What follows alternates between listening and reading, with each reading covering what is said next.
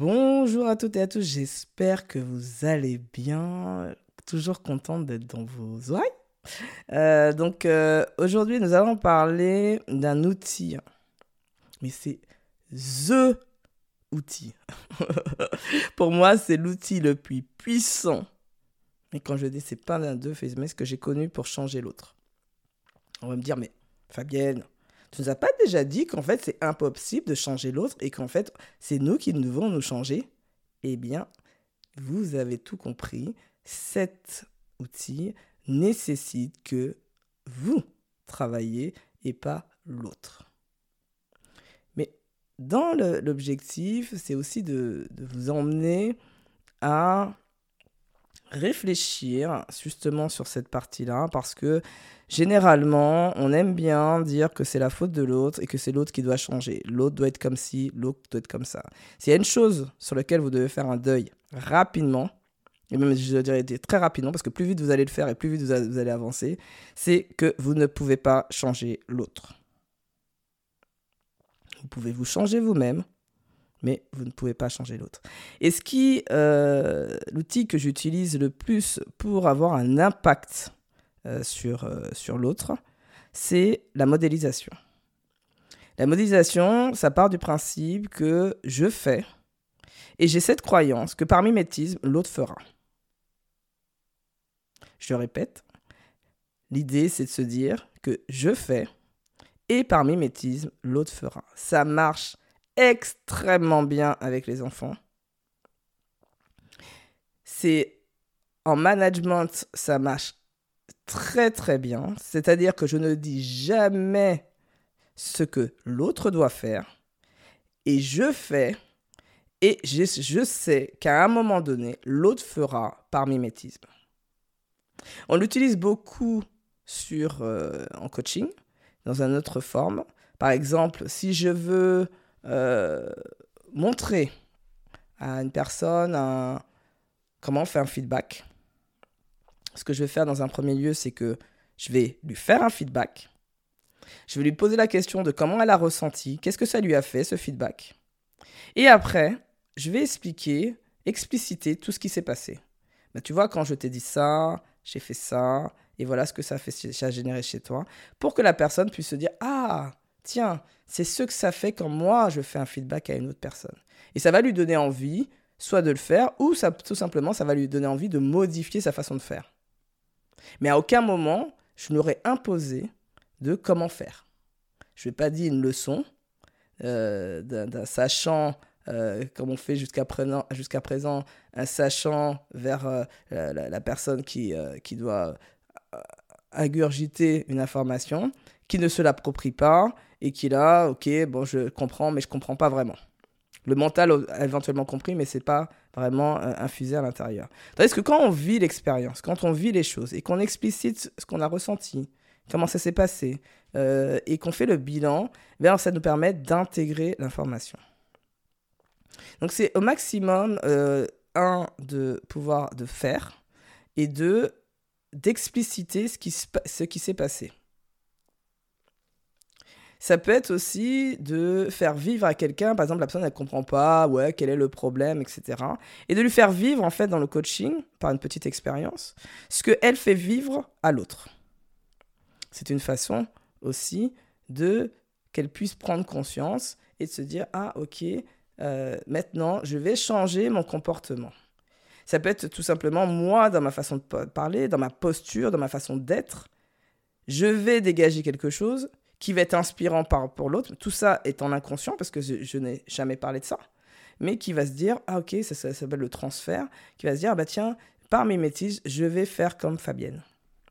Et ce que moi j'ai pu faire avec mes superviseurs ou mes coachs aussi, où c'était modélisant pour moi de voir comment ils faisaient pour m'approprier après avec ma personnalité et d'essayer de faire euh, quelque chose qui s'en rapproche.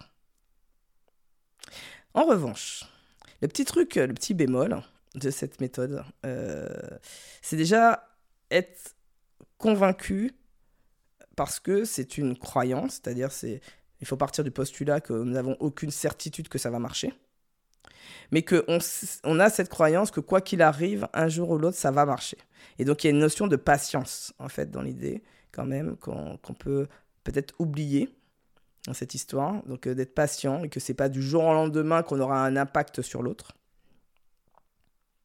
Et puis, euh, il y a cette idée que c'est une citation de Gandhi qui, pour moi, m'anime chaque jour. C'est soyez le changement que vous voulez voir dans le monde. Si tu veux que tu, le monde change, tu veux que les gens autour de toi changent, d'une certaine façon, commence déjà par te changer toi-même. Tu ne peux pas demander à l'autre de changer si toi-même tu n'es pas capable de changer. Et ça, ça se repose sur quelque chose qui est encore euh, plus dur à admettre, c'est le fait que nous devons être exemplaires. Et c'est hyper exigeant. Donc oui, c'est l'outil le plus puissant qui existe, mais c'est aussi l'outil le plus exigeant que je connaisse. Parce que nous sommes humains et nous ne sommes pas parfaits et que forcément, nous pouvons avoir des comportements qui ne rentrent pas dans ce que nous prenons en termes de modélisation. Et donc ça nécessite de, un, d'être exemplaire déjà, d'avoir ça comme, euh, comme valeur, ou quelque chose qui est important pour nous en tout cas, et d'accepter de ne pas être parfait, parfaite. Parce que moi, je vois mes enfants, ils ne se targuent pas de, de, me le dire, de me dire, bah tiens, maman, euh, euh, voilà, euh, comment, comment, je, comment, comment on fait, machin, etc. Je leur dis, et puis moi, deux, deux, trois jours après, je fais pas la même chose. En fait, non. C'est exigeant parce que ça nous nécessite une certaine cohérence, de l'exemplarité, de tout le temps le faire. Donc c'est choisir aussi les choses pour nous sur lesquelles en fait ça va être le plus facile. Commencer par des petits petits challenges. Euh, euh, si pour vous, je sais pas, la, la, communication assertive ou la communication euh, dans la bienveillance est importante, c'est pas la peine de dire dix mille fois tu dois parler comme ça, tu dois mieux parler, tu dois faire attention. Ça, ça ne marche pas. Encore moins avec les enfants d'ailleurs.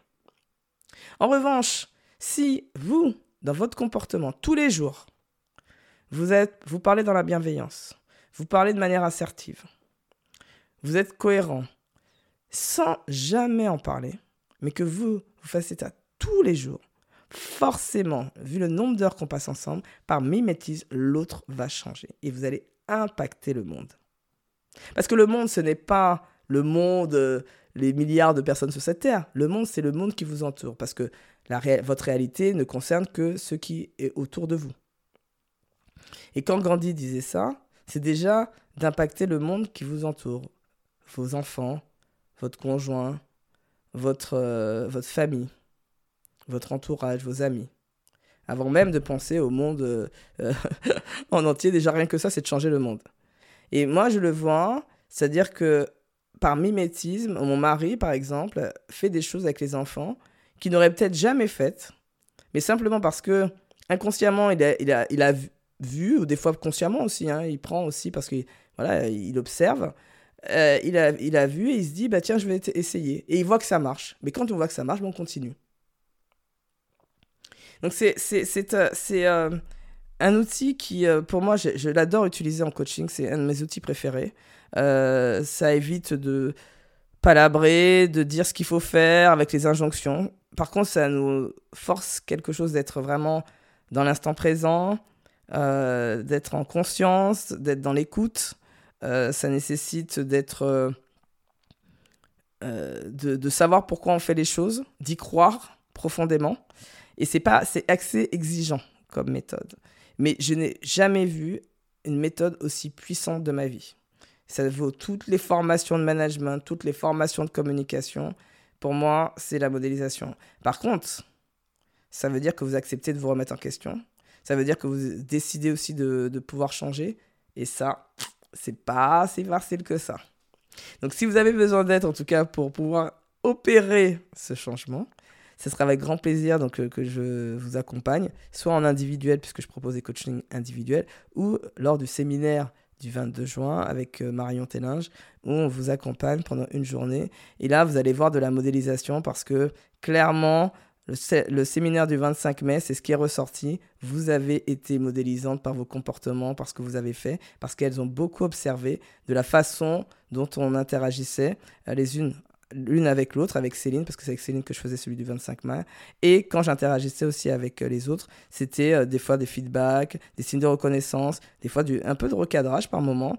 Et ça permet en fait de voir comment on fait et que ça se passe bien, et sans que j'ai eu à dire ce qu'on devait faire. Voilà, donc euh, j'espère que vous allez tester cet outil hyper puissant qui est la modélisation. En tout cas, en attendant, je vous souhaite une très belle journée. Et puis je vous dis comme d'habitude, bah, à demain